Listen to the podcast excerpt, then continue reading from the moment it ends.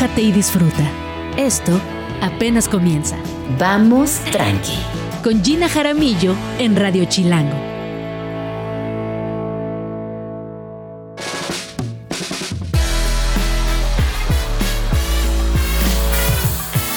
Muy buenos días, bienvenidos a Vamos Tranqui. Hoy es lunes 18 de septiembre. Mi nombre es Gina Jaramillo y me da muchísimo gusto acompañarles donde quiera que se encuentren, de aquí hasta la una de la tarde. ¿Qué va a pasar hoy en Vamos Tranqui? Pues les cuento que vendrá Adrián Chávez, eh, también conocido como Sorbito, uno de nuestros invitados, colaboradores favoritos en este programa que siempre nos resuelve dudas, pero sobre todo nos enseña muchísimas cosas. Arrancamos la semana eh, para fans de Lord of the Rings, El Señor de los Anillos, esta saga literaria, pero también estas películas que sin duda han atravesado generaciones y que nos han dejado no solamente idiomas nuevos, sino chistes locales, escenas eh, que siempre nos acompañan y muchísimas otras cosas más. Y hablaremos por qué es importante El Señor de los Anillos en la cultura contemporánea. También hablaremos acerca de Cuerpos Cargados de Turbocina de Josué Mejía, una exposición de arte contemporáneo que pueden visitar aquí en la Ciudad de México. Y bueno, para empezar, hoy se cumplen 53 años de la muerte de Jimi Hendrix. Y en Vamos Tranqui vamos a recordarlo como se merece. Para eso tendremos a Julia Palacios, ella es especialista en música y cultura pop eh, también ha hecho varias investigaciones, libros eh, publicados y varios foros en los que ha participado acerca del rock. Pero antes, quiero compartirles esto.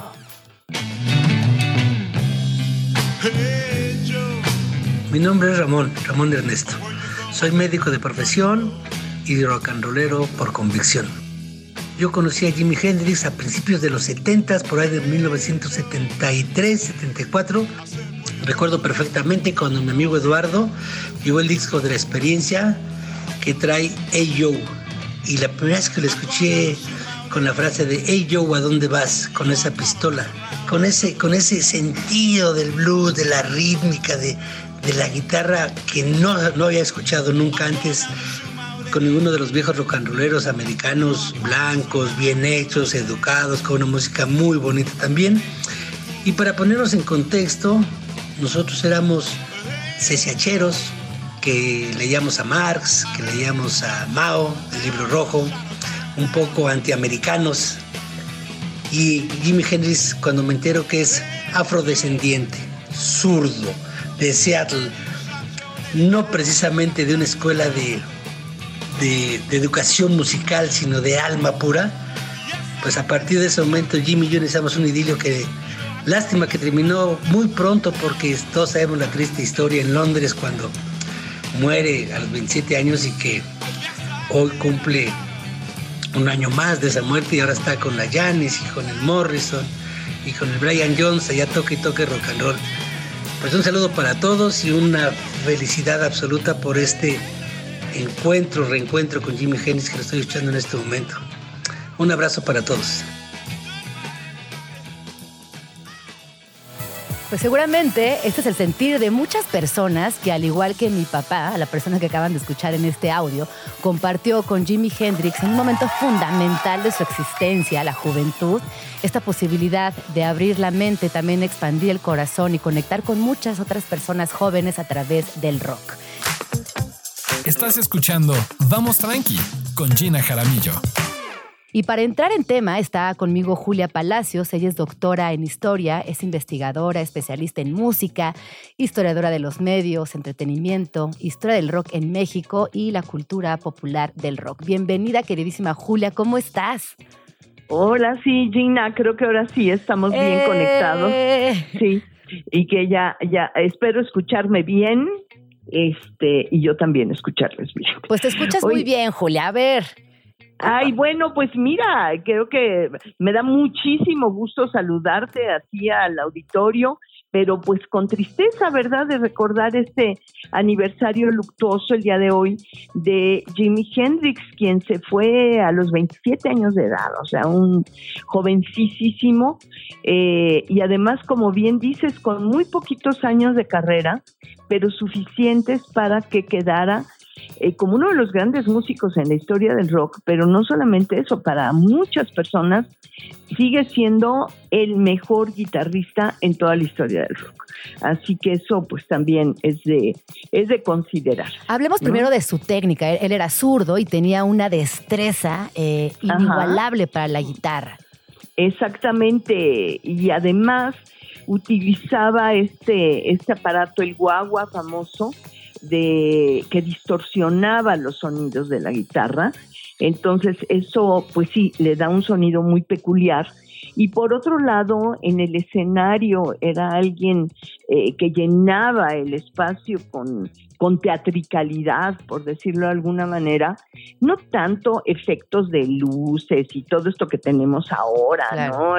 Este, y, y demás, show y escenografías y todo. No, era él que tocaba la guitarra de espaldas, que mordía la guitarra, que tocaba con los dientes, que golpeaba la guitarra con los amplificadores y que, bueno, como es tan memorable, el famoso festival en Monterey, en California, en el verano del amor de 1967, cuando prende fuego a la guitarra.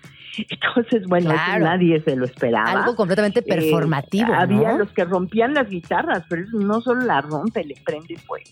Oye, y también yo encuentro en, en, Hendrix una articulación entre la música y la cultura, porque además él era una persona que se vestía de una manera característica, la psicodelia lo inundaba todo. Eh, eh, también hizo que de alguna manera la sociedad volteara a ver, no sé si por primera vez, Julia, tú me corregirás, pero sí por primeras veces a un un artista afrodescendiente como una figura estelar en los festivales, pero también en la escena musical global.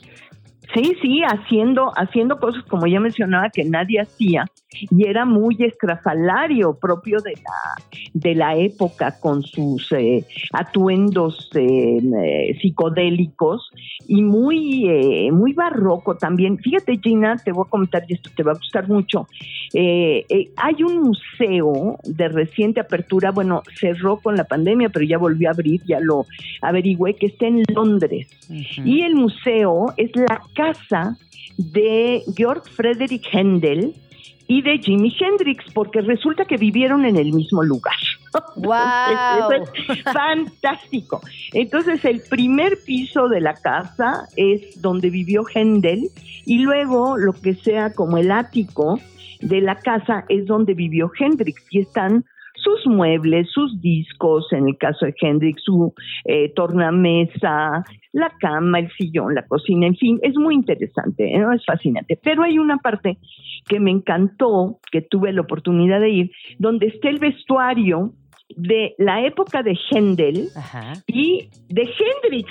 Entonces es prácticamente lo mismo. Los brocados, las eh, lentejuelas, los adornos, las los sombreros con plumas, eh, etcétera. Entonces es interesantísimo cómo estos dos personajes que vivieron en el mismo lugar y que tomaron además Londres como este centro de inspiración. Händel viene de Alemania y luego pues prácticamente se nacionaliza inglés y muere en, en Londres y Hendrix pues encontró refugio y espacio de creatividad. Digo que esto es común en los dos grandes artistas, este espacio de creatividad en Londres donde desafortunadamente va a fallecer el, el 18 de septiembre de 1970. Y que además, eh, desafortunadamente, él fallece a los 27 años, una edad que históricamente también se ha convertido en un mito envuelto por eh, muchas teorías, pero también... Eh, que, no, que, nos deja, por un lado, desesperanzados, porque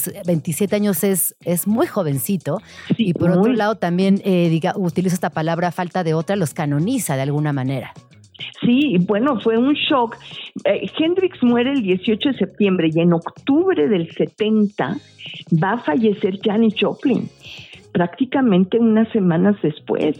Entonces, dos grandes ídolos, dos grandes íconos de, de, fin, de la segunda parte de los años 60 fallecen y al año siguiente, en 71, fallece Jim Morrison y los tres de 27 años de edad. No, y además en un momento bueno, fue un shock para para todo el mundo. Y estos personajes además se conocían entre sí, tenían, había un puente creativo importante. Absolutamente. Eh, y, y, pasan a formar parte precisamente de este club de los 27. La muerte de, de Morrison pues sigue siendo un misterio, ¿no? Hay, incluso hay la leyenda de que no se sabe si murió o no, pero tanto Hendrix como Janis Joplin pues sí, tuvieron excesos de sustancias tóxicas. Hendrix al parecer tuvo broncoaspirós, se, se ahogó con su propio vómito en un exceso pues de, alcohol y, quién sabe con qué más mezclado, a pesar de que, bueno, era alguien que constantemente estaba luchando contra sus adicciones y, pues desafortunadamente se fue y se fue muy muy joven. Eh, siempre nos preguntamos si Hendrix siguiera vivo, si siguiera componiendo, si siguiera dando conciertos. Bueno, pues sería un deleite para, para todo el mundo, porque ya estamos viendo que hay muchos artistas que ya son octogenarios, ¿verdad? que siguen y que siguen en el rock and roll y siguen en los escenarios y siguen de gira llenándonos la vida de, música extraordinaria. Oye, Julia, si tuvieras que decir cuál es tu rola favorita de Hendrix o cuál es esa rola con la que te identificas o bien te lleva a un lugar muy poderoso de tu existencia, ¿cuál dirías que es? sí, poderoso de mi existencia. Poderoso de tu existencia. Ah. Sí, fíjate que a mí me encanta Purple Haze, ¿no? Este, eh, creo que es... Eh, eh, pues es muy inspiradora, bueno, ya habla mucho de la época de la psicodelia, eh, y, tiene una frase que dice, discúlpenme mientras voy a besar el cielo, ¿no? O sea, está hablando de la psicodelia a todo lo que da. Y de hecho hay un libro biográfico de Hendrix que, que tiene precisamente ese título, Excuse me while I kiss the sky, ¿no? Wow. Eh, comper, como que dice Comper, se ven porque yo me voy a besar el cielo. Yo me, yo me voy un ratito. Sí, eh, me encanta, me encanta Purple Haze por el, por el sonido de la guitarra, que además en 1967 y con el grupo que tenía Hendrix, la experiencia, eh, es, eh, pues es un sonido, un power trio, la experiencia era un power trio, eh, que eh, de, escuchar esos sonidos con tres personas nada más, en 1967 le voló la cabeza al rock y a todo mundo, porque sí sonaban muy poderosos y sobre todo muy diferentes. Claro. Muy, muy diferentes. Innovando en muchos sentidos, ¿no? Esto, esto que hemos mantenido como presente a lo largo de esta plática, una persona que innovó en muchos sentidos. Totalmente, totalmente. Y como también eh, lo señalaba Gina, el hecho de ser afroamericano, de tener esta presencia, que además, fíjate que es muy interesante porque Hendrix empieza en los Estados Unidos y un tanto discriminado, él quería ser como, como James Brown, eh, era como su paradigma de músico, pero luego se ve a Inglaterra y allá es descubierto y entonces se sugiere que venga al festival de Monterey en California en el verano del 67. Entonces, cuando llega Hendrix con la experiencia en 1967 eh, y, empieza a tocar y todo esto de quemar la guitarra y demás, bueno, dicen, ¿qué es esto? Claro, wow. Wow, entonces ahí regresa, nos dice, nadie es profeta en su tierra y regresa, irrumpe y de ahí para la fama. Después ya deja su banda y ya se lanza en sus grabaciones con otras bandas, acompañado de otros músicos, y va a tener también la gran, gran, gran eh, actuación en el Festival de Woodstock en agosto del 69, donde ya se había ido casi todo el mundo, estamos hablando de prácticamente medio millón de personas, este, pero ya al final ya había poca gente, todo basura y demás, y Hendrix casi prácticamente cierra y toca el himno de los Estados Unidos con esta guitarra distorsionada que también se vuelve en un momento emblemático porque era eh, pues la época de la guerra en Vietnam y el tocar el himno en los Estados Unidos con la guitarra distorsionada pues era una pues era su denuncia claro un acto político en sí mismo Sí, se me pone la piel chinita de imaginar ese momento, ¿no? Eh, Sí, tan sí, trascendental ¿no? y Muy impresionante. Yo les recomiendo que lo vean. Está con la famosa guitarra Fender color blanco, que pues es una, una joya histórica eh, con la que tocó Hendrix en, en Woodstock. Entonces, bueno, pues estamos hablando de 69 y luego unos meses más de actuaciones en, en, la de- en, en 1970 antes de su fallecimiento. Eh, pues así Hendrix. ¿no? Ah, y así Qué bueno Hendrix. que lo tuvimos. qué bueno, sí. Está enterrado en la ciudad de Seattle, su ciudad natal, en el estado de Washington, en el oeste de los, al noroeste de los Estados Unidos. Es un, he tenido la oportunidad también de estar allí. Es un mausoleo grande, impresionante. Entonces, para quien le quiera ir a rendir tributo Pues a Jimi. Hendrix. Muchísimas gracias, Julia, por tu tiempo, siempre por tu conocimiento, por tu voz tan, Con- tan con preciosa como siempre. gusto. Eh, Dina, mucho gusto, muchos saludos y larga vida al rock and roll y larga vida pues a la música que nos quedó de Jimi Hendrix. Larga vida a Jimi Hendrix. Mandamiento chilango número 43. Siempre, en serio, siempre voltea a ambos lados de la calle antes de cruzar. No importa que la calle sea de un solo sentido. Nunca sabes de dónde va a venir el golpe. Y hoy tenemos un invitado que aquí queremos mucho. Aquí le están haciendo, mira, señales de mucho amor desde la cabina. Eh, Adrián Chávez es escritor, traductor, editor y docente. Es egresado de la licenciatura en interpretación del Instituto Superior de Intérpretes y Traductores y de la licenciatura en Letras Hispánicas de la Facultad de Filosofía y Letras de la UNAM. Lo pueden encontrar en sus redes como No Chávez Nada y les sugiero que vayan ya mismo o terminando este segmento porque de verdad van a amar su contenido. Bienvenido, ¿cómo estás Adrián? Hola, hola, muy bien, muy bien, gracias por la invitación. Oye, antes de entrar al aire estábamos hablando de nuestros traumas chilangos, ¿no? Como Sí. la distancia, quienes crecimos en, en, no la distancia, porque al final es una ciudad tan grande que hablar de la distancia es muy abstracto. Eh, pero yo te contaba que yo, le, yo crecí al norte de la ciudad, allá por la zona de Lindavista, y me, me traumaba, me, me generaba mucho estrés saber que siempre que tenía que calcular una hora, Sí, una hora y media para llegar a los lugares. Y luego me di cuenta en la vida adulta que pasa lo mismo donde quiera que estés. Sí, sí, totalmente, sí. Sí, pues yo crecí en satélite, imagínate, y, y- y, pues era un poco lo mismo, ¿no? Como que a veces hacía más tiempo de camino que lo que estaba en el lugar y, y después tenía que regresar otra vez a mi sí, casa. pero según yo son como traumas adolescentes porque, repito, ya una vez que creces y te das cuenta que no importa dónde vivas, siempre hay que calcular 40 Claro, minutos hasta sí. nuestro destino final. sí, Nos dicen por aquí que estamos a dos horas de la Ciudad de México. y es que es. sí. Así que bueno, si ustedes tienen este mismo trauma, créanme, donde quiera que estén, siempre hay que calcular unos buenos minutos. Oye, Adrián, hoy tenemos un tema que eh, es muy interesante porque en el tema de la traducción, de la explicación, del dar a entendernos, eh, es, es complejo incluso en el mismo idioma.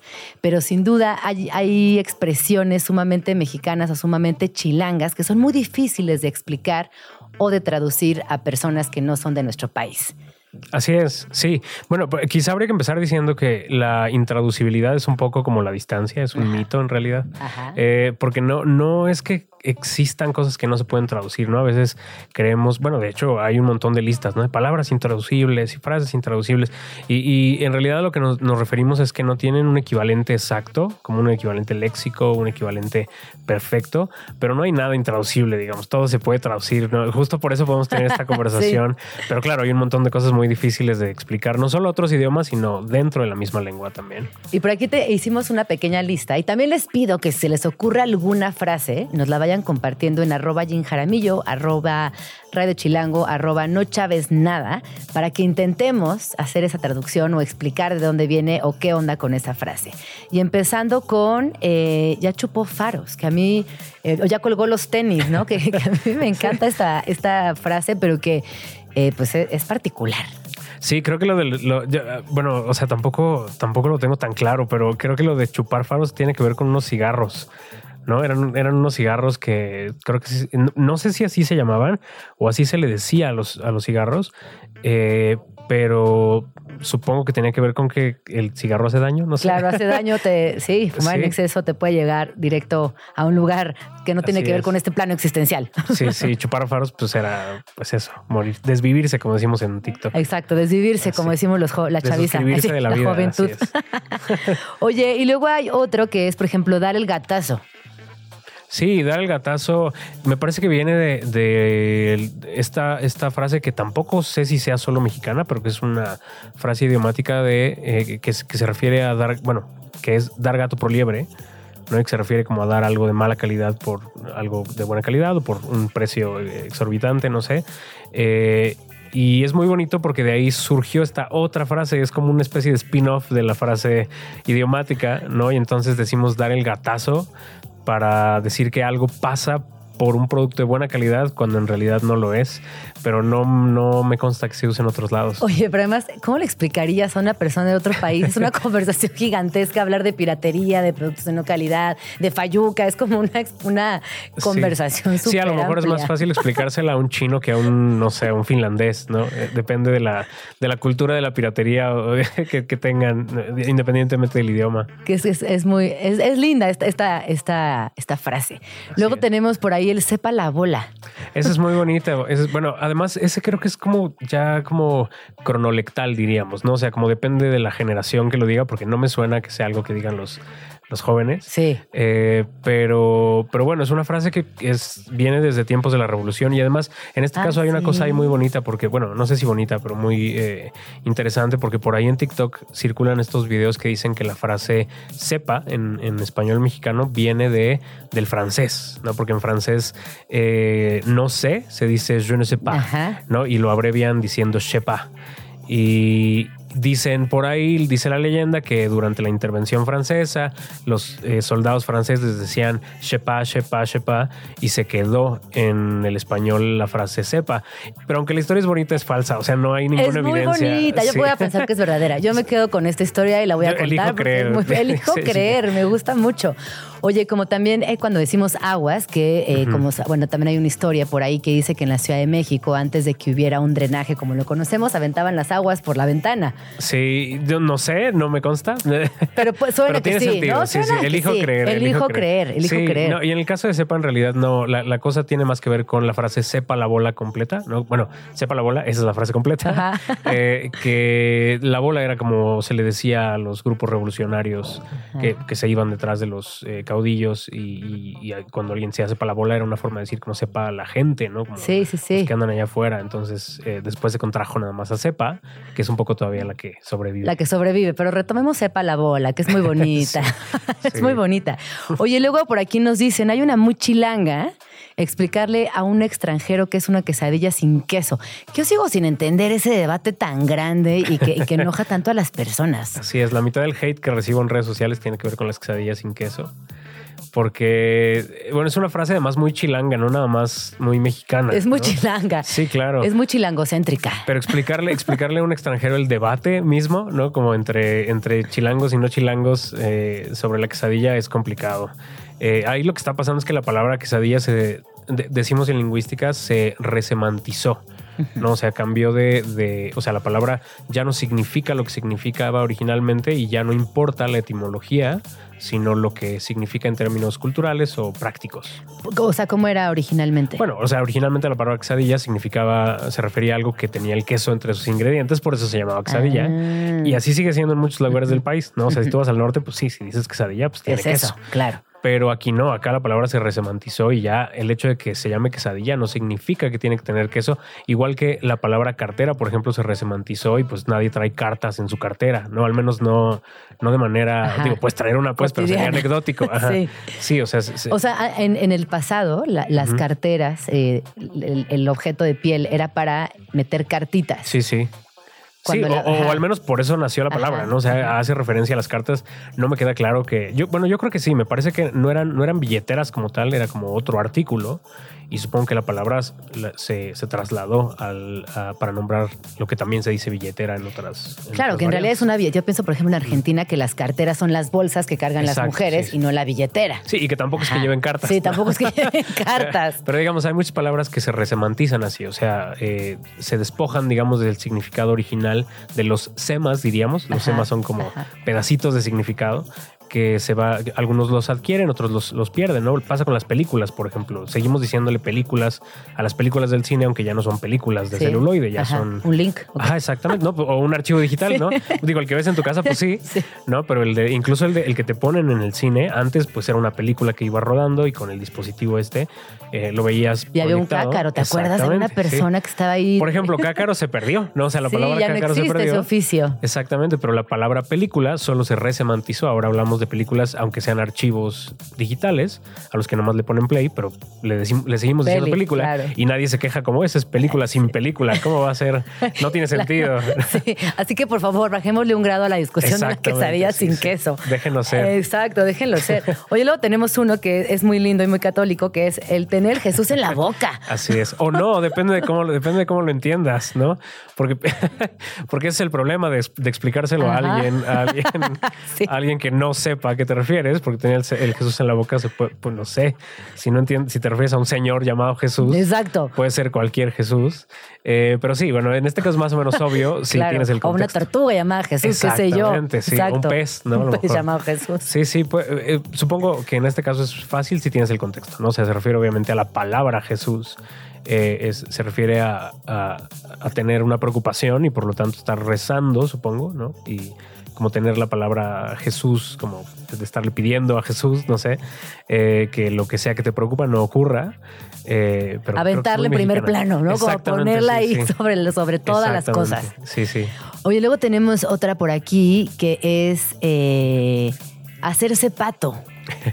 Qué Esa bonito hacerse es pato. bonita. De esa no- no tengo una explicación, Pero siento solo- que po- ponen en un mal lugar a los patos. A los patos, sí, sí. Supongo que en realidad yo creo que depende de cómo lo veas, ¿no? Porque si ves a los patos se ven como muy chill, como muy... Como que están... In- incluso aunque van nadando así rápido con sus patitas, están tranquilos. Entonces... O sea, sí lo usamos de forma más o menos peyo- peyorativa, pero tampoco deja tan mal parados a los Sí. patos, ¿no? No, ni a las personas. Si te estás haciendo pato, pues bueno. Sí, exactamente. Es bonita. Es bonita. Es, esa bonita. Hacerse pato es muy bonita. Sí. Luego nos ponen por aquí estar bien mamá Dolores. Ese está, eh, eh, sí, no sé qué decir. Eh, o sea, tiene como varias cap- capas de, le- de lectura, ¿no? Como que Pero es que si eres un extranjero aprendiendo español, eso jamás Sí, no sí, se no. podrían entender ni, ni explicar. Eh, no tienes primero tienes que explicarlo de mamado, ¿no? Tienes que explicar qué significa mamá, mamado en el sentido de estar como eh, muy eh, fit, ¿no? Y luego además tienes que explicar quién es mamá Dolores o, o- o qué o por qué Dolores o por qué mamá, ¿no? Y porque no sé si a ti te pasa, pero a mí es mamá Dolores y me imagino una señora específica. Obviamente, obviamente, como una señora que se llama Lola. sí, Exactamente, sí. Sí, pero aparte como que la puedes ver así como, como, no sé, yo veo como una señora como de, como esta señora de las películas de Pedro Infante, ¿no? O como una señora de... de Yo como de encanto de Disney. Ándale, sí. Sí, iba a decir como, como de comercial de mole, Ándale. ¿no? O de tortillas, no sé. Y eso tienes que explicarlo también. Y ya después explicar el juego de palabras, como de estar, estar bien mamado, León. Es, es mucho, ¿no? Sí, es sí. mucho, es mucho, Es es, muy mucho. barroco. ¿A qué otra se te ocurre? Porque yo por aquí tengo otras, ¿eh? Eh, se me ocurre, se me ocurren como muchas, pero no sé qué tan actuales siguen siendo. A O sea, ver, pienso, por ejemplo, en la de esta, esta que dice ya te cayó el chahuistle, ya no cayó el chahuistle, ajá. a riesgo de así eh, como provocarle cringe a la gente más joven. Eh, en el actualómetro. sí, exactamente. En el está- actualómetro muy- muy de vamos tranqui. Así es. Eh, me imagino que no salgo muy bien parado, pero este. Yo lo he escuchado, no sé, sobre todo en gente mayor. ¿no? Decir, Obviamente, ya ¿no? nos cayó Sí. el chahuistle. Yo hace años que no escucho una, una persona joven es que Sí, decir no. esto. Sí, no. Pero. ¿Pero qué es el ver- eh, o sea, la, la metáfora es linda porque el chahuistle es una. es como un hongo, creo. Pero es un hongo dañino. Ya, o sea, hay que especificar porque ya ves que aquí comemos también hongos. O sea, sin problema, ¿no? Pero. eh, como, como el huitlacoche, por ejemplo. Pero el chahuistle creo que es una especie de plaga. Que le cae al, no sé si al maíz o a, o a algunas plantas. Entonces, cuando ya te cayó el chahuiste, Ya como- valiste. exacto. Ya valiste gorro, otro que en el actualómetro Es- o ya te cargó el payaso cero. también. ¿no? Sí. Sí, no, no, ya, este, suicidio generacional. Suicidio generacional. Eh, luego hay otra que nos decía por aquí, Pau, que es ya regaste el tepache, Esa ni siquiera sé qué significa. ¿Qué? que es cuando chismeas algo. Ok. O sea, cuando es tú. como soltar la sopa. Soltar la sopa, justo. Pero como clasificación B15. Es como, ya, ya regaste el tepache. Es como, ya te fuiste de boca, ya lo dijiste todo y Ok, modo. eso está padre. Ya sí. nos. Fíjate, en, en otros países dicen eh, regar el té, ¿no? Como spill the tea. Ah, spill the tea. Y aquí más bien es el té pache. Ajá, el tepache. Está muy bien. Siento que es una copia Es- apropiación de esa otra Eh, frase que tú acabas ser. de mencionar. Me gusta, me gusta. Me como- gusta. Como tema de Por investigación. favor, no la digas en público, Sí, que no. puedes quedar como un señor muy mayor. Es verdad, sí. sí, sí. Depende El- seguramente el tepache ya tiene algún otro nombre en inglés. Exacto, exacto. De entrada, eh, ¿cuál otra se te ocurre? Ay, no sé. En mi lista tenía una de que me pareció así ya. El ah, mira, me de- dicen el no son enchiladas. Por aquí también nos están diciendo Ah, sí. el no son Pero enchiladas. fíjate que a lo mejor esa no sería tan difícil de explicarle, por ejemplo, a, a una persona que habla inglés, al menos a un gringo, porque en inglés también tiene este- esta expresión eh, de whole enchilada, que es como, como el todo. Del todo. La, la situación Ajá. completa. ¿no? me, me parece hermoso que tengan esa expresión. Exactamente, sí, sí. Y, y creo que el a lo mejor, al menos sí saben que es una enchilada, Ajá. ¿no? Entonces es un poco más fácil de explicar, quizá. El mal del puerco, que también es muy bonita. Pero ¿de dónde viene eso? Eh, Fíjate, ese es muy bello. Y en hace poco descubrí que creo que en España, por ejemplo, no la tienen. O sea, estoy seguro que sí tienen mal del puerco, solo no tienen cómo. Obviamente, nombrarlo. sí, sí, sí. Sí, porque en inglés decimos food coma, que también me parece muy lindo. Muy lindo. Pero, pero en España, hace, hace, ah, pues hace poco que estuve allá en Madrid, eh, en la comida había muchos hispanohablantes y en algún momento mencioné el mal del puerco. Y hubo gente que se quedó con cara de, qué está esta de qué está hablando. Sí, entonces me pareció muy, muy triste que haya gente que no tenga forma de llamarle a, a este, a este, a esta A este de- fenómeno tan particular fenómeno de- ah, tiene un nombre científico. eh, que nos aqueja Sí, constantemente. sí, sí. No, no me acuerdo cómo se llama, pero es algo así como de sueño pospandrial, ¿no? Como de después de comer. Pero el mal del puerco es mucho más bello. Es mucho más bello. Sí. Es muy lindo, de hecho. Sí. Eh, por aquí nos están compartiendo otras en redes sociales. Eh, nos escriben en Twitter, le chilla la ardilla. Sí. Eh, bueno, no, la verdad no sé dónde salió eso. la- pero Pero es muy hermoso, le chilla la ardilla. así es. Sí, porque el. Bueno, no, es que estoy tratando de, entender la asociación entre la ardilla y la axila. Pobre ardilla, igual Sí, que el lo- pato. pero, pero igual además, que el puerco, ¿qué culpa tiene? O por ejemplo, sí, o echarse un coyotito, por ejemplo, ¿no? Que también tiene que ver con, con los animales. Ah, pare- eh, parece haber un patrón, ¿no? Como que tendemos a, usar a los animales para, para esa Para clase de explicar cosas. nuestra existencia. Sí, sí, incluido el mal del puerco. Incluido el mal del puerco. Sí, sí. Pero ¿cómo le explicarías a una persona extranjera el le chilla la ardilla? No sé, pero además es muy poético porque es sinestésico, ¿no? Porque estás describiendo un olor por medio de un sonido. Ajá. Es una figura retórica que se llama sinestesia, me parece muy poético. Qué lindo. Y luego nos dicen por aquí que está también, que tiene que ver con Terruge la pantera, que es cuando te vuelven las patrullas. ¿o Así qué? es. Sí, sí, también. Las, bueno, lo de las patrullas también es súper, súper mexicano. ¿no? ¿Cómo, cómo le explicas a alguien que- lo de la patrulla? Exacto. ¿Cómo le ¿Cómo le explicas, a alguien lo de la pantera con lo de la Con lo patrulla? de la patrulla, Sí, no, fatal. Que la persona que está comiendo imaginariamente con nosotros en este desayuno no está entendiendo nada. Sí, no, entre lo de la ardilla y lo de la pantera y la patrulla. Y de hecho, la madre. Bueno, es, bueno, es que también, o sea, no hemos hablado de las palabras, por ejemplo, madre o pedo Ajá. o pinche, que tienen como todos los significados eh, habidos y por haber. Pero por todo lo que tiene que ver con madre, la mayoría de las veces es bastante machista. Sí, totalmente. De hecho, sí, o sea, tenemos usos de madre y de padre que denotan muy claramente lo que pensamos de cada cosa, ¿no? O depende, a ver, digo, esto, o sea, tienes todas las razones. Por lo general es sexista, pero a veces también es paradójico, porque no es lo mismo decir que algo está a toda madre, por ejemplo, o, que, o con madre, O que, dirían que en el, ¿no? poca madre. O que poca madre, ¿no? Entonces también depende del contexto. Como que la palabra, pues sí, depende del contexto. eh, O un hijo de su madre. Exactamente. ¿no? sí. Como que, ajá, como que el papá pasa a, a otro, a otro plano. Eh, ¿Cuál otra se te ocurre ya para Tenía que una que me parece así ya la- el, el epítome que es Bambi es un venado y tambor su valedor. que también tiene, un poco como la de Mamá Dolores, tiene así como ocho niveles de lectura. distintos. Claro. Se podrían hacer tesis eh, completas solamente para explicar por qué. Porque además to- todo sale de, de la expresión va. Va? Ajá. ¿no? Órale, va. Sí, que además ese sí es muy mexicano. En otros lados dicen vale, por ejemplo. Ajá. Eh, sí, sí, no, no se me ocurre otra. Pero bueno, por ejemplo, en España dicen vale. Y en México decimos va, o eh, aquí decimos va, va, va, va, va, Va, va, va. Los chilangos va, A va, los va, chilangos va. decimos 800 veces va, pero, pero de ahí viene el Bambi, que es el nombre del venado. Y luego viene la frase completa, que además viene como así como aderezada con la cereza del pastel, que es Bambi es un venado y tambor, su valedor, Su que además la palabra valedor también es muy chilanga. La palabra valedor es preciosa porque es más que un amigo, es más que un hermano. O sea, tu Sí, valedor claro. lo es todo. O sea, tu valedor sí da la vida por ti. Sí, sí, sí. Esa categoría me parece muy Creo que tiene un origen como muy técnico, ¿no? Como, no sé si el valedor era como una especie de aval, ¿no? Como Ah. alguien que, que vale, digamos, en términos como económicos por ti, ¿no? O sea, que, que le entra al quite. Sí, ¿no? sí, sí. Y, y- y es muy bonito, creo que se haya trasladado al habla común, como tu valedor, tu valedora. Aquí nos comentan, es como cámara, llanta y pivote. Porque Ya. cámara se usa para decir sí, Sí, va, sí. órale, como cámara. cámara sí, claro. Simón. Y de pronto es la cámara del, del, del Del coche, coche, de la de llanta, la llanta ¿no? del coche. Cámara, pivote. Yo había escuchado cámara, pivote y ring cromado, que es como todo el, Ajá, este, no, todo el es más, vocabulario ajá, automotriz. Ajá, ajá. Sí. Me fascina. Sí. Pues Simón, hasta aquí, hasta aquí llegamos por hoy.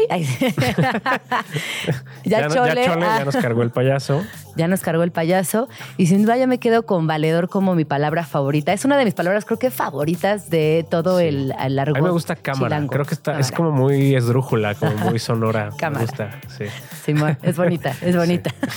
Pues muchísimas gracias. ¿Dónde te podemos seguir? Recuérdanos tus redes sociales. Claro que sí, me encuentran como arroba no chaves nada en TikTok, sobre todo, Twitter y eh, Instagram.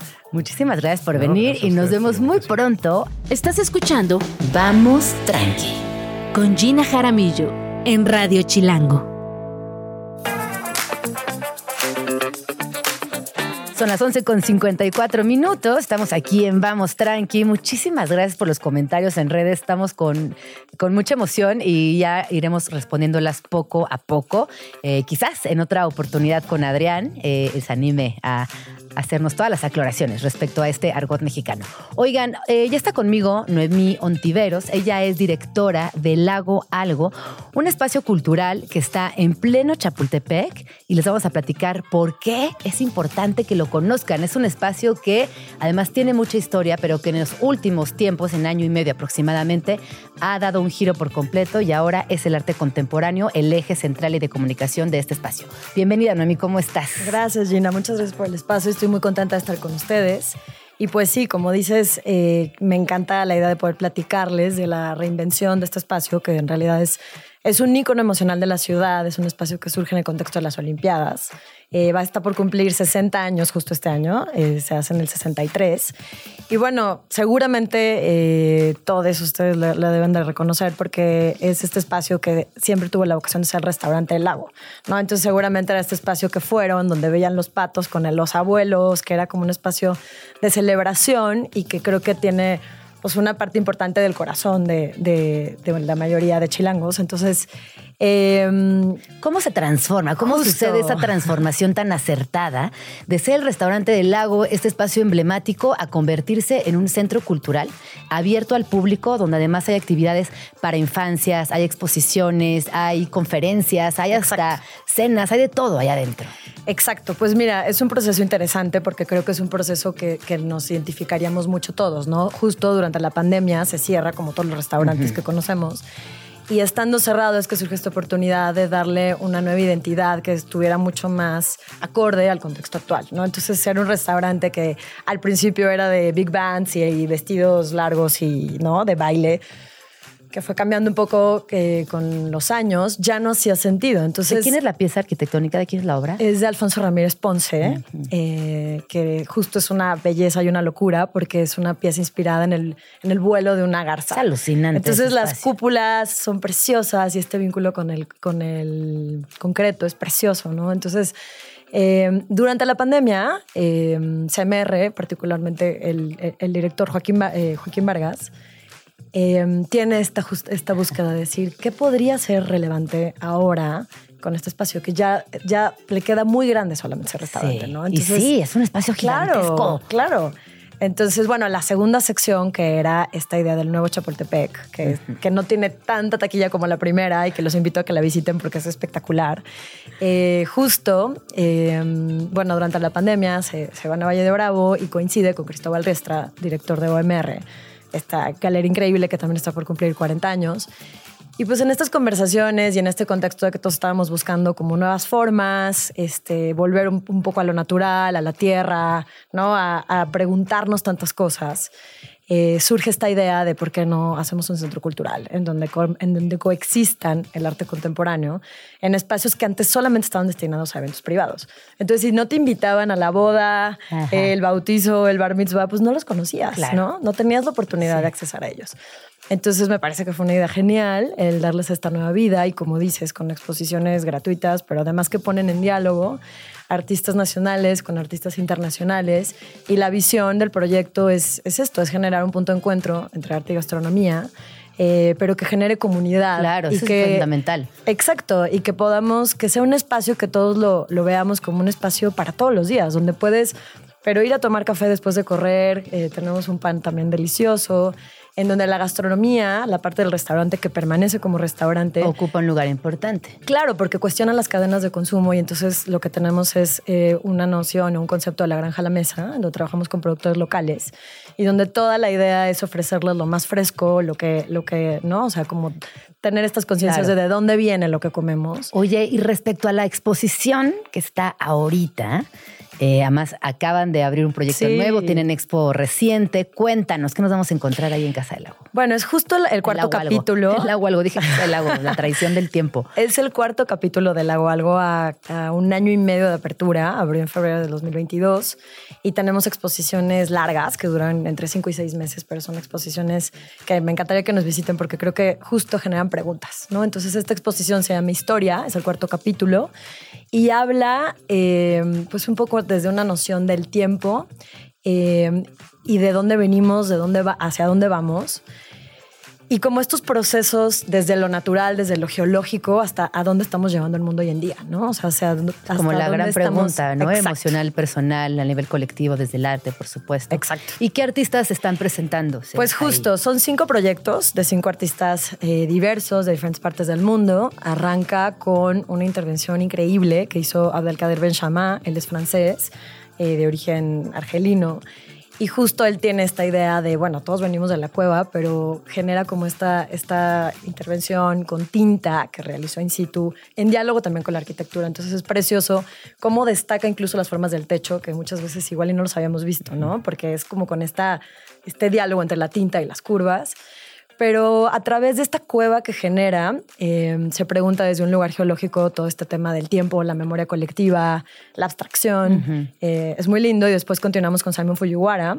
Simon es un artista británico-japonés eh, y él también justo dentro de la pandemia crea este personaje que se llama Who the Bear, eh, Leocite, Who Leoce, y es, eh, perdón, y es este vehículo a través increíble, porque justo él dice, bueno, es que una caricatura es algo que nadie se cuestiona, ¿no? O sea, como que...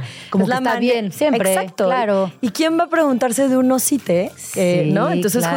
justo eh, este osite es como este vehículo para preguntarnos desde de dónde venimos, desde el tema del género, la sexualidad, estos roles que nos han impuesto, ¿no? Y como que cuestiona todas las etiquetas que hoy en día pueden o no generarnos oportunidades en la Sí, vida. Los mandatos sociales, ¿no? Exacto. del día.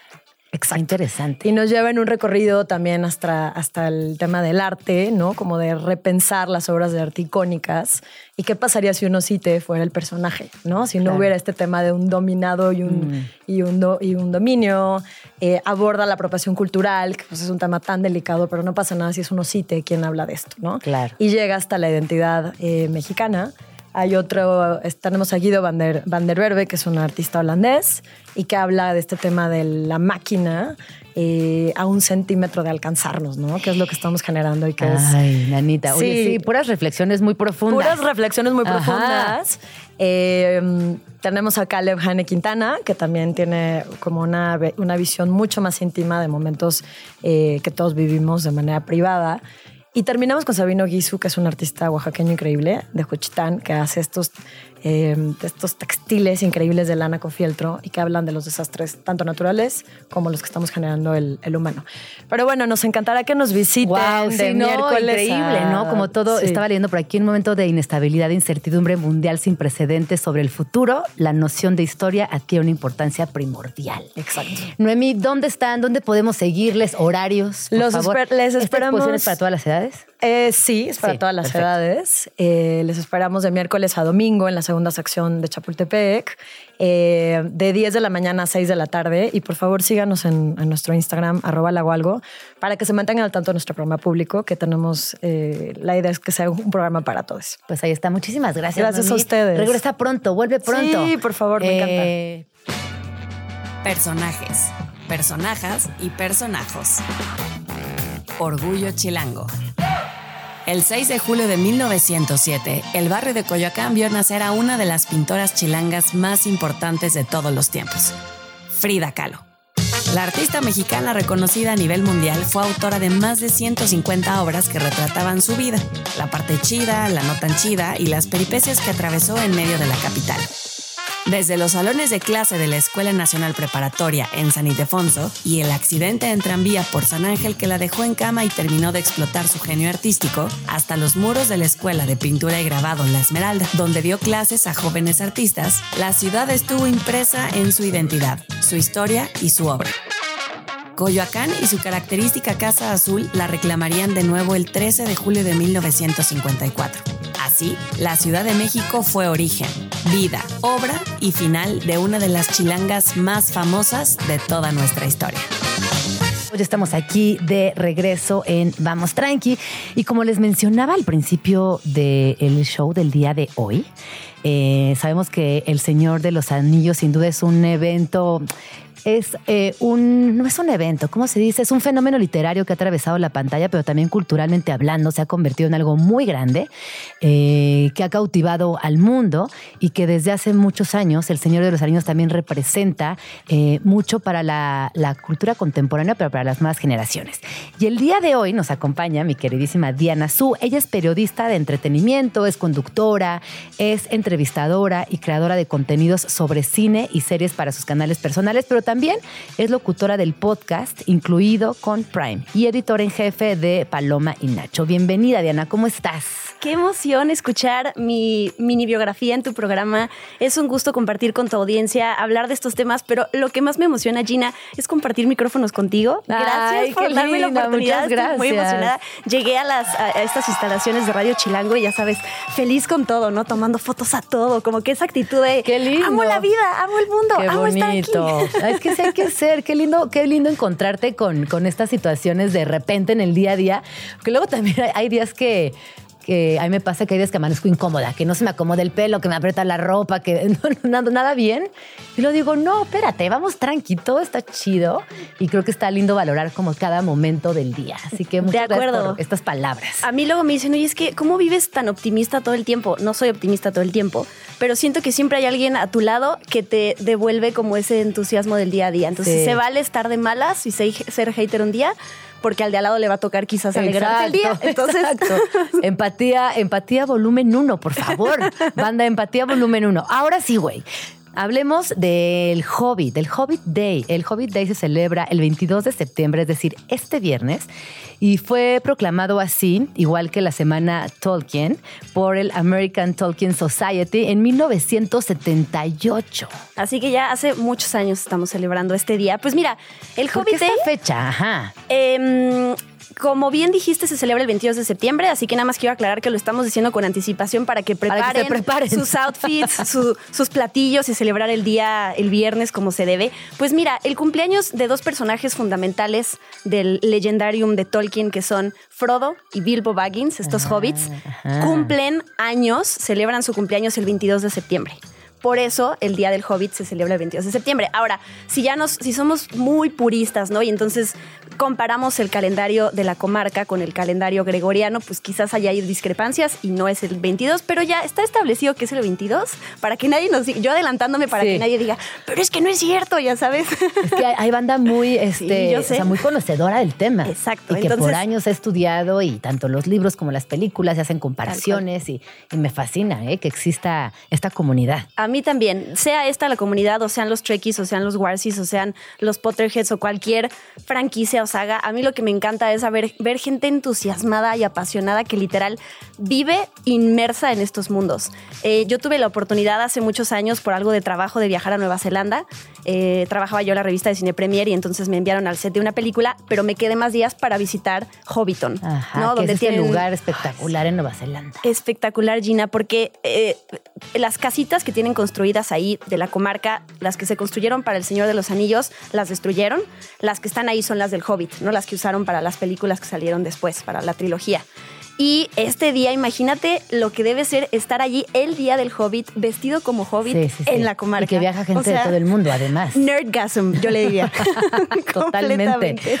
Oye, ¿y tú por qué, eh, a qué le adjudicas o por qué crees que la grandeza de Tolkien eh, ha cruzado fronteras, generaciones? Porque es un fenómeno intergeneracional, lo cual también lo hace muy profundo en muchos aspectos. Sí, pues de hecho yo empecé a encariñarme con, el, con la Tierra Media a partir de las películas, ¿no? Creo que eh, los fans más eh, de antaño, Previos a las pelis, por previos a las pelis, exacto, pues leyeron estas novelas y quizás de ahí viene su amor. Yo me encariñé con él en las, de las películas y siento que hay muchos aspectos que podríamos resaltar. De entrada es a nivel cinematográfico lo que significan las películas, ¿no? Todos estos avances tecnológicos que en ese momento, 2001, 2002 y 2003, o sea, de hecho, este año la- el retorno del rey cumple 20 años. 20 Guau, años. Un montón de tiempo. Y las tú ves las películas hoy en día y para mí siguen, siguen siendo tan eh, espectaculares. Sí, son- ¿no? se, man- se mantienen vigentes, han Tal envejecido cual. muy bien. Exactamente. Todos los temas que tratan, ¿no? Hay una frase, mis favoritas del Señor de los Anillos, que es eh, incluso un, la, criatura más pequeña, la persona más criatura, eh, ma- perdón, la persona más pequeña del mundo puede cambiar el rumbo del futuro, haciendo eh, alusión a cómo Frodo es quien carga con el anillo y lo va a destruir. Y creo que eso es para mí el Señor de los Anillos, como todos seamos pequeñitos, o sea, ese granito de arena que se pierde entre la multitud puede cambiar el, el- el futuro, ¿no? Y bueno, a nivel la historia de Tolkien, quien conoce a grandes rasgos todo lo que vivió este, pues este eh, intelectual, ¿no? Que estuvo en la Primera Guerra, que quedó huérfano a los 12 años, que eh, era este fanático de las lenguas, que creó sus propias lenguas, de los elfos. Eh, Eso me, me- me alucina, Es- que haya la inventado toda una lengua. Yo, yo, eh, hace rato en la mañana, mientras venía a la estación, recordaba que incluso alguna vez conocí una persona que tenía un tatuaje en elfo. Yo tengo uno. Ah, ¿tú yo también? tengo uno, mira, te lo voy a enseñar Sí. aquí. A quienes nos están escuchando no lo podrán ver, pero mira, yo tengo tatuada la Si palabra. para la cámara, sí lo podrán ver. La palabra nueve eh, Ajá. en élfico, Ajá. porque la comunidad del anillo, que son estos, estas personas que se reúnen de diferentes razas para acompañar a Frodo a destruir el anillo, que se ve en la primera película, en el primer libro de la comunidad del anillo, son nueve. Y casi todos los actores se tatuaron esto. ¡Ay, qué bonito! Sí, o sea, para que se note. ¿A dónde ha nivel. llegado? Claro. Exacto, exacto. Tu nivel de fanatismo Mi nivel de y de fanatismo. conocimiento, importante también. Y me siento muy mal, Gina, porque yo todos los días, quienes me conocen saben esto, yo tengo un anillo, el anillo, tengo mi certificado de, de, Autenticidad. de autenticidad y no lo traje hoy. O sea, siento que le fallé al mundo porque salí corriendo de mi casa y hoy no lo traje y me siento desnuda, ¿sabes?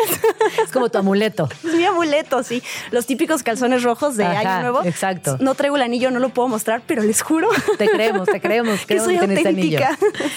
Eh, y además, eh, esto que, que decimos del idioma, incluso en las películas, quienes no la han visto, los actores eh, tienen frases élficas. Y por ahí leí que estudiaron eh, la connotación, el acento, el cómo, cómo eh, pronunciarlas correctamente. Tal cual, es que siento que es parte también del trabajo de un actor, ¿no? De un intérprete que es cómo eh, chupar todo lo que significa eh, darle vida a un personaje. En este caso, además del vestuario de la producción, pues es apréndete el idioma del personaje que vas a interpretar, ¿no? No, porque además, fácil. claro, no es una cosa fácil y tampoco es un idioma tan a la ligera que a veces podríamos pensar que lo es, pero Tolkien entendía alrededor de 16 idiomas y es a raíz de ese conocimiento que él extrae ciertas características lógicas, estructurales y demás para formar su propia lengua.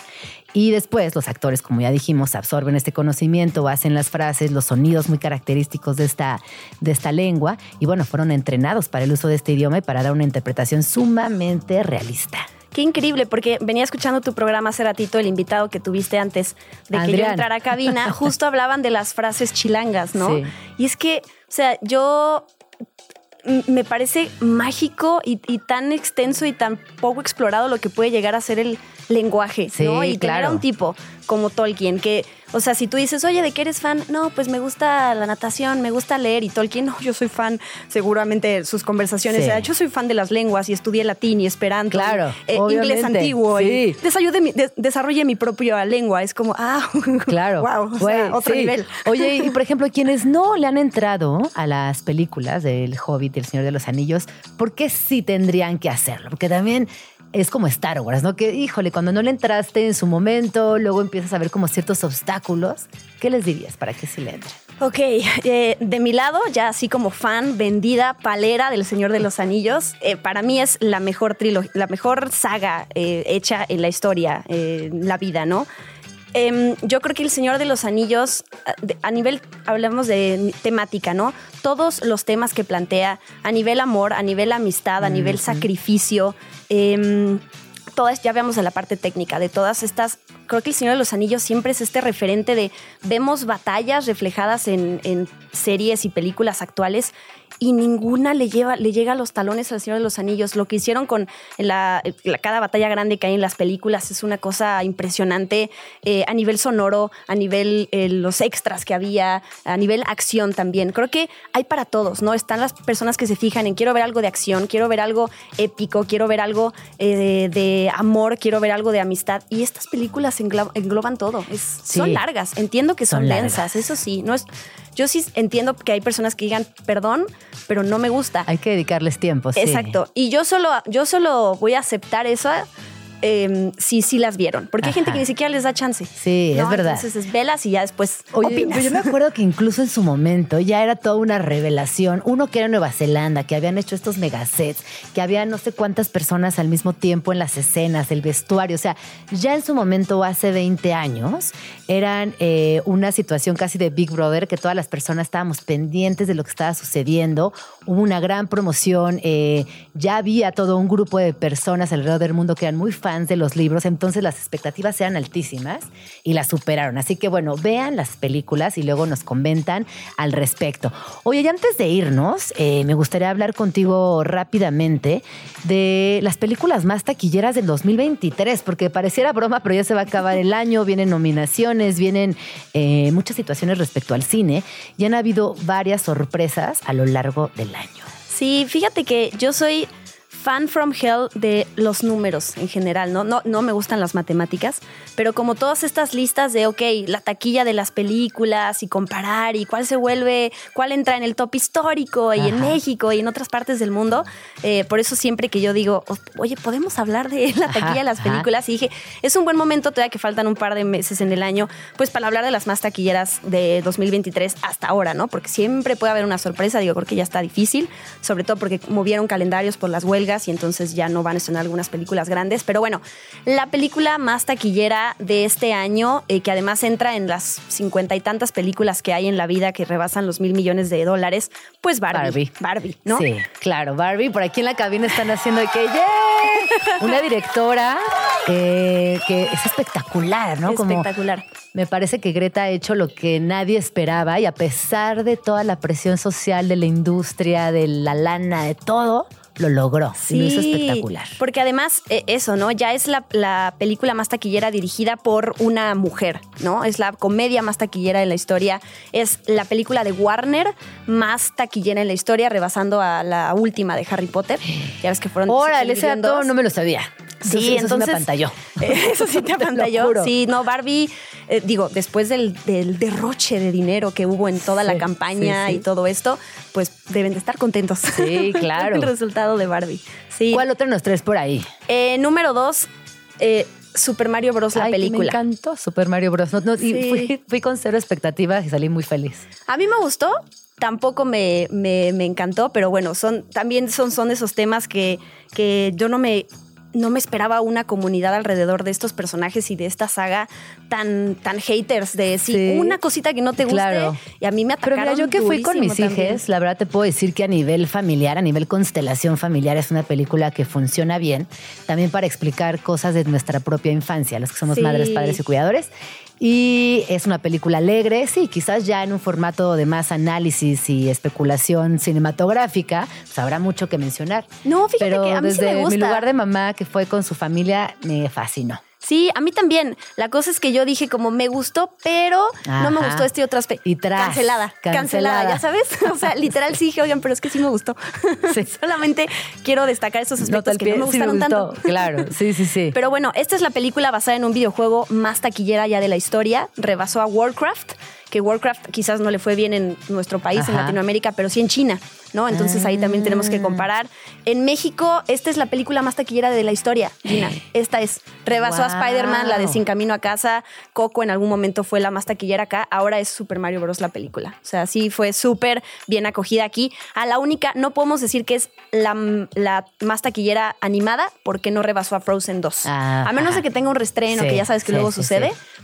Ok. Esa sería la manera. Sí, ¿Cuál sí, sí. otra? ¿Cuál otra tenemos por ahí? En tercer lugar ahorita, Oppenheimer. Mm. Oppenheimer de Christopher Nolan es la más taquillera de la historia de las películas de, basadas en la Segunda Guerra Mundial. Que también un poco coincidió con eh, este síntoma de Barbie, la mercadotecnia, redes sociales, que de alguna manera, no sé, me atrevería a pensar que empujó hacia un buen lugar a ambas, Sí. a ambas propuestas cinematográficas. sí la empujó porque sucedió este fenómeno que se le llama el Barbenheimer. Ajá. Y entonces yo creo que muchos fans de Barbie, como quisieron sumarse ¿no? a, Sí. este, a este fenómeno, dijeron, bueno, vamos a hacer un maratón de las dos sin antes eh, darse cuenta de que no son temas completamente diferentes, Claro. que, que mezclarlas en un solo día quizás puede ser un poco contraproducente. Claro, y pero bueno. sí, no, era, era, era mucha energía para ver. ir al, al, al- al cine y aventarte las dos. Perfecto, sí, exacto. Pero bueno, le funcionó, le Muy funcionó la estrategia. Em, solo como otro dato de Oppenheimer, es la película biográfica más taquillera de todos los tiempos, o sea, basada en un personaje de la vida real. Oye, además basada en un personaje de la vida real tan oscuro, tan siniestro, tan difícil de analizar que a mí sí me sorprendió. Para bien, o sea, y para mal, por muchas razones, véanla, luego comentamos, pero me sorprendió. Sí, de acuerdo. Ahora también, pues Christopher Nolan es un profesional del cine que tiene muchísimos, muchísimos fans alrededor del mundo y que creo que todo lo que presente siempre, eh, no sé si será bien o mal recibido, pero por lo menos visto. Totalmente, sí, es eso. O sea, y creo que también como él tiene las películas de Batman, atrajo mucha gente a su filmografía, ¿no? Y de ahí se quedaron muchas personas. Ya para cerrar, lo vamos a reducir del top 10 al top 5, ¿no? Para Ah, no perfecto, alargarnos. exacto. En número 4, Guardianes de la Galaxia Volumen 3. Y en número 5, Rápidos y Furiosos 10. 10. 10, que Es no. a mí me encanta Rápidos y Furiosos. Me encanta Rápidos y Furiosos. ¿Sí? ¿Sí te gusta? la neta, sí, sí me divierten. Yo ya... ¿Ya estás cansada? de- es que desde el anterior, cuando llegaron al espacio y se me hizo tan injustificada la manera,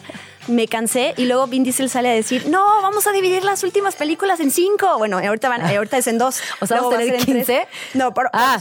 por- se supone que ahorita falta todavía la 11 y la 12. Ok. Pero pre- pregúntale a Vin Diesel en un Pregúntale mes. a Vin Diesel en un mes. Es que ha sido como el desdoblamiento de la historia. Eh, pero bueno, al final también se han convertido en personajes entrañables. En fin, es, es como da para todo un programa el análisis de Rápidos y Furiosos. Sí, sí, hay fans. Oye, ¿dónde te podemos seguir? Tienes que regresar, por favor. Sigamos encantaría. conversando acerca de cine. Yo feliz, feliz. A mí nadie me para. Sí, que regresen. Sí, Que ya. regrese. Sí, que ¿Cuántos regresen. más? Ah. Oye, ¿dónde podemos seguirte? ¿Cuáles son tus redes sociales? Me encuentro en redes sociales como arroba guion bajo Dianazú. Así estoy en todas redes sociales. Y nada, gracias de veras por tan buena vibra. No, Me muchas gracias a ti Gina. por venir a Vamos Tranqui y nos vemos pronto para seguir hablando más de cine. Radio Chilango. Eh, para seguir con el programa del día de hoy, hablaremos eh, nuevamente de arte, en este caso específico de un proyecto, una exposición llamada Cuerpos Cargados de Turbocina. Y para entrar en tema me acompañan Josué Mejía, él es artista visual por la Escuela Nacional de Artes Plásticas de la UNAM y su trabajo se basa en revisiones históricas con el fin de entender mejor pues, nuestro pasado y siempre tener ese análisis profundo. A partir de esto crea narrativas que le permiten eh, el uso de impresiones históricas eh, y vamos a platicar acerca de esta exposición también con Edgar Hernández, él es editor, investigador, curador y crítico de arte. Y por supuesto participó como curador de esta exposición. Bienvenidos chicos, ¿cómo están? Muy bien, muchas Muy bien, gracias. Gracias. Eh, esta voz, ¿eh? Se quedó ahí en, el- en los Goyas. ¡Qué bárbaro! Daño colateral del- de la victoria. da- Daño colateral de ir al estadio en domingo, pero bueno, Aquí está muy bien. Aquí andamos. Oigan, a ver, platíquenos, por favor, eh, de cuervos, de cuerpos cargados de turbocina. Primero, eh, me gustaría que nos platicaran de este espacio, porque me parece que es fundamental entender el espacio físico que, tendien- que contiene la muestra para entrar de lleno al tema. Eh, Sí, mu- eh, eh, muchas gracias Gina por invitarnos. Mm, sí, es importante, eh, para nosotros fue como crucial entender que esta exposición, a diferencia de otras muestras que ha realizado ya eh, Josué en, en- en- en museos, en espacios independientes, eh, en esta ocasión estamos trabajando en una galería que está dentro de un bar. Entonces, eso definió en mucho eh, toda la producción que se está que se armó para esta muestra. Es, eh, como bien mencionabas, ¿no? Josué está muy interesado en esta, esta revisión histórica de, de cómo se consume el arte mexicano en el extranjero, cuáles son esas narrativas históricas y demás. Pero él generalmente, digamos, su medio natural o por el cual es conocido y el cual, digamos, eh, se, se conoce, es, es, es la pintura al fresco. Entonces, digo, si, va bien, si, si bien habrá, eh, eh, rep- estará representado, digamos, esta parte, lo crucial era mostrar piezas que sí reaccionaran al espacio, ¿no? que sí entendieran que van a ser consumidas, sí, por gente que forma parte del campo artístico, pero que realmente el público cautivo es la gente que quiere ir a tomar vinos naturales a un bar. Entonces, a partir de ahí fue que desarrollamos eh, eh, varias piezas que, que si bien eh, mantienen esta narrativa que él ya ha desarrollado desde hace un par de años, pues sí atienden concretamente al, al espacio. Oye, y cuando hablamos de piezas que fueron bueno, desarrolladas ex profeso para este espacio, ¿qué, qué, hiciste? Porque se vino a la mente un montón de posibilidades dentro de un bar, una galería, eh, que es completamente atípico, además. Entonces, ¿qué tipo de piezas eh, desarrollaste? Eh, siempre me ha parecido curioso, o bueno, tal vez más bien algo que no me gusta cuando vas a un bar es la hora en la que te corren y deciden Ajá. encender la luz. Ajá. Entonces, en realidad, intervenir un bar siempre tiene que ver con un espacio que siempre está en penumbras, que nunca es muy claro o que en realidad cualquier espectro de luz muy amplio se vuelve molesto, ¿no? Entonces, como que ese fue el primer momento, como claro, o sea, cómo no interferir o cómo no ser molesto en un bar, aunque sí vas a presentar piezas y tienen que ser visibles y la gente las va a ver, pero cómo no ser molesto cuando tal vez no vas a ver arte y simplemente vas a tomar una copa de vino, o sea, cómo el arte puede estar ocupando esos espacios pero también conviviendo de una manera muy natural con las dinámicas que tiene un bar. Entonces, como que el primer momento es como, bueno, juguemos con las luces. Ajá. Y a partir de eso, varias de las piezas pues tienen un, bueno, una de las principales, una serie de tres reflectores a escala que van a estar proyectando una serie de sombras en- como en el área principal de la galería que tiene el espacio. Las otras son unas lámparas que justamente lo que buscan es como perderse dentro del bar, pero que cuando les prestes atención puedas ver un poco los detalles que tienen ellas y digas como, ah, O sea, digamos que esto- no es tan obvia. Ajá, sí, Ajá. sí. Y muchas de ellas tal- y otras tal cual tratan de jugar con el, un objeto de un bar que son una serie de múltiples, que son platos Ajá. intervenidos con, unas, con unos dibujos. Entonces la idea es que pues son platos, o sea, en realidad... Es decir, la ajá. obra entra eh, en la dinámica del bar en automático. No es como que tengamos pedestales con las obras intocables. Sí, sí, sí, no, para nada. Justamente la idea es como que creo que es eso, ¿no? Como cómo poder convivir y estar platicando con la gente dentro de un bar sin necesariamente ser eh, ese arte dentro de pedestal o que está solamente para... Ay, no, pero qué nervios. ¿Qué pasa si rompes uno de esos platos? Exacto. Te lo cobramos. Te lo cobramos. ¿Qué crees? Es una pieza de arte. Sí, y, y también creo que eh, pensando mucho en el título, creo que también vale la pena pensar cómo el cuerpo interactúa con esas obras. ¿no? Hay una pieza que, que deliberadamente eh, eh, como que acentúa esta idea, ¿no? que va a haber una serie de, de camisolas tipo militar llenas de parches, ¿no? con esta misma eh, imágenes que diseña, que diseña Josué. Y la idea es que la gente las pueda usar. ¿no? Desde el día de inauguración habrá varias, varios juegos ¿no? de, de, chamarras que la gente va a poder ponerse un poco para entrar en esta lógica y sobre todo pensando que gran parte del público de este bar, ¿no? que, que, es de vinos naturales y que es muy concurrido por público estadounidense, pues es interesante ver cómo estos mecanismos de propaganda ¿no? que, Estados Unidos implementó por todo el mundo, ahora, digamos, los podemos replicar ¿no? en, en como de este proceso eh, artístico. Entonces, el, por eso la, muestra se llama Cuerpos cargados de turbocina, ¿no? porque la forma es, la idea es un poco que la obra también, ¿no? Eh, eh, Esté cargada por los cuerpos, ah, exacto, ¿no? físicamente Literalmente esté, esté, esté, cargada por los cuerpos. Eh, ¿Cuántas piezas vamos a encontrar en esta exposición? Eh, según parece, nueve más o menos. Ajá. O sea, es, es un, son esta serie de reflectores. Hay unos dibujos que son más a pared, una pintura al fresco, esta serie de platos, las camisolas con los parches y como estas intervenciones con lamparitas. Más o menos, sí es. Como... Alrededor de nueve. Ajá. ¿Y la exposición funciona únicamente de noche o podremos ir también por las tardes? ¿Cómo están planteados los horarios? Pues la exposición abre junto con el bar, el, bar, el horario del bar, que si no mal recuerdo es de, de las 4 a la 1 de la mañana en, de martes. De martes a, a domingo. Domingo, uh -huh, sí. Y cuando esté abierto técnicamente el bar y puedas ir a, puedan ir a tomar una copa de vino, pueden ir a, a ver el arte. Sí, que en realidad también eso se transforma en una experiencia por completo, porque vas, pero ya estando ahí te encontrarás con uh, una exposición de arte contemporáneo muy interesante. Recuérdenos, por favor, el espacio, la dirección exacta, redes sociales, horarios y decirles que eh, es una exposición que está, estará abierta a todo público. Sí, mira, el lugar se llama Local 1, se encuentra en Álvaro Obregón 228, en la Roma Norte, y los horarios desde a partir de 4. Es, es interesante porque es un bar de vinos naturales que ha tenido como, que empezó, digamos, como, como, como parte de este movimiento que es importante y que después ya se volvió muy popular, pero creo que sí es una buena oportunidad de irse a tomar un buen vino natural y pues, pues encontrarse, no más que, eh, que, que, ir a ver, ¿no? Como claro, encontrarse con sí. estas obras. En... Que sí, como abrirse la oportunidad de tener una experiencia distinta. Bueno, pues muchísimas gracias, Josué Mejía, muchísimas gracias, Edgar Hernández. Escríbenos en Twitter o Twitter o X o X o como le quieras llamar arroba Jim Jaramillo y arroba chilango.com. Usa el hashtag Vamos Tranqui. Son las 12 con 39 minutos y estamos llegando al final del programa del día de hoy. Y como saben, mañana es un día muy importante, es un día sensible, es un día donde eh, hay que acompañarnos también desde lo familiar, desde lo laboral, desde lo social. Y mañana se llevará el segundo, se llevará a cabo el segundo simulacro nacional 2023.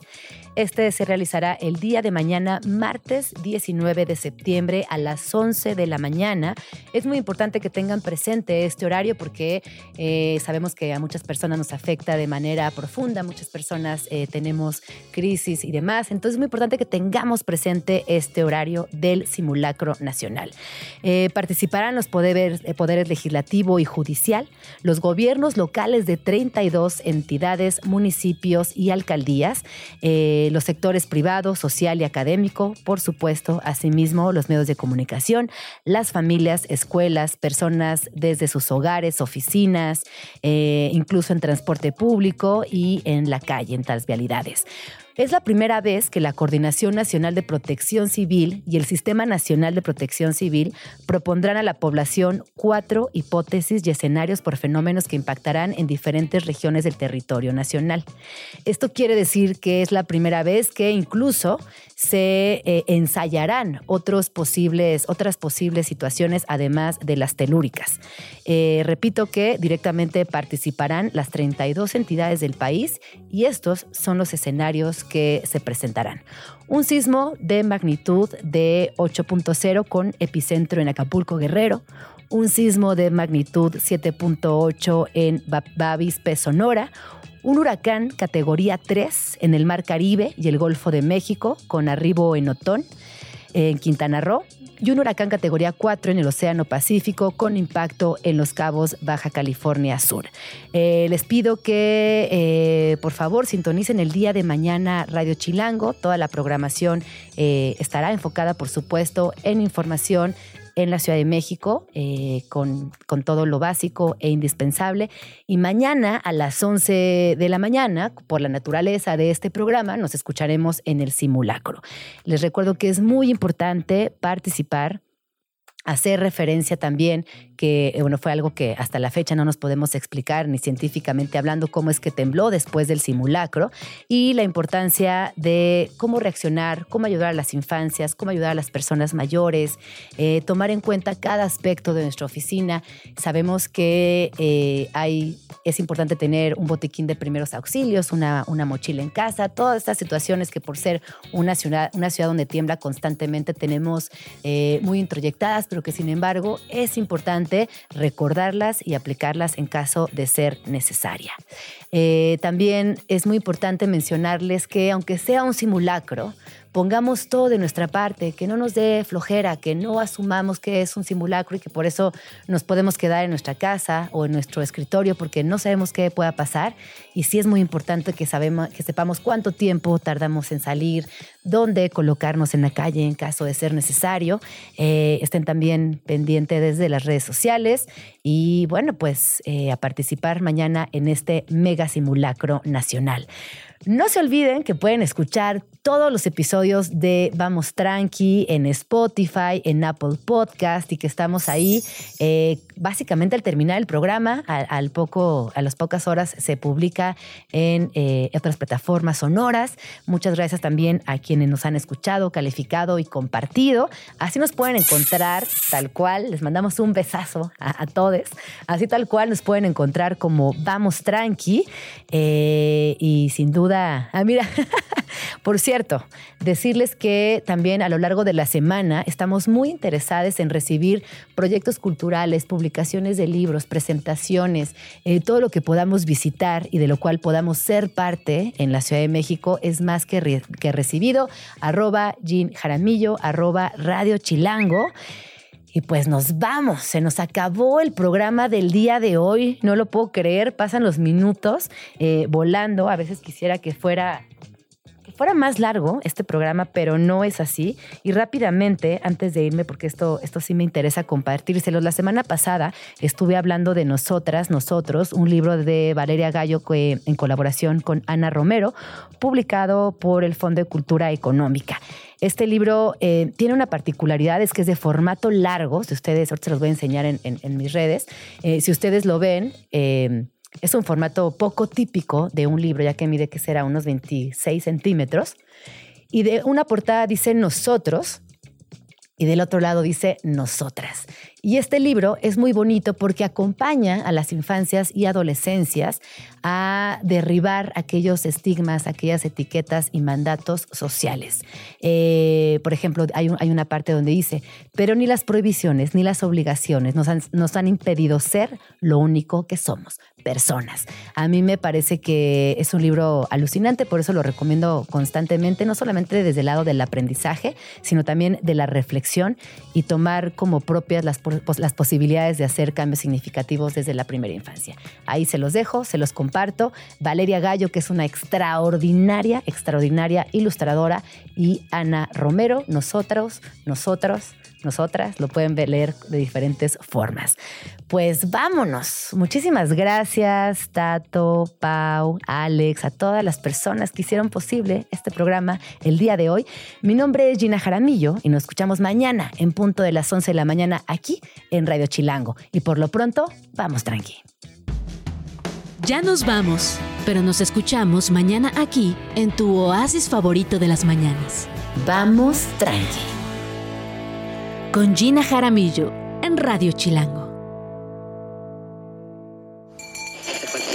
Radio Chilango, la radio que... ¡Viene, viene! ¿eh?